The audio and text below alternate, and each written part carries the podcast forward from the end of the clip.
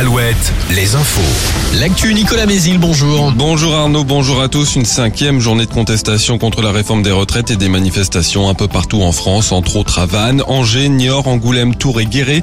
Des perturbations essentiellement dans les transports. Les blocus de l'université Rennes 2 et du campus du Tertre de l'université de Nantes se poursuivent aujourd'hui. Pierre Palmade est en garde à vue depuis hier après-midi après le grave accident qu'il a provoqué vendredi soir sous l'emprise de la cocaïne. Il est actuellement entendu à l'hôpital de Melun. Deux hommes suspectés d'être à bord de sa voiture ce soir-là sont eux aussi en garde à vue. Dans le Finistère, les suites de l'enquête sur l'incendie mortel survenu lundi dernier à Pont-de-Buis, selon le parquet de Quimper, il s'agirait d'un incendie volontaire.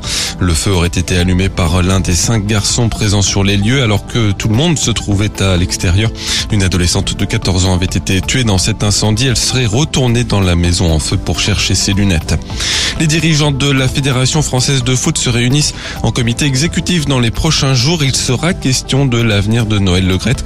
Le breton mis en retrait de la présidence est étrié par un audit.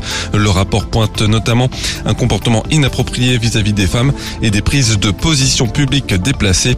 Noël Legrette n'a plus la légitimité pour le poste selon la ministre des Sports qui affirme que le statu quo est impossible.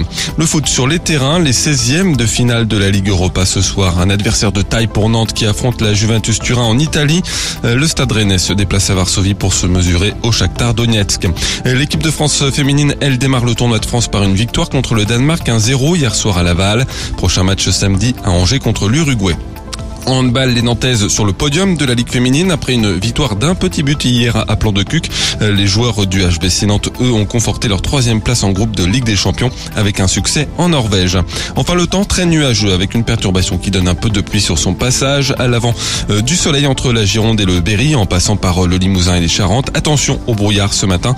Les maxi comprises entre 12 et 17 degrés. Prochain flash à 6 heures. Très bonne matinée à tous.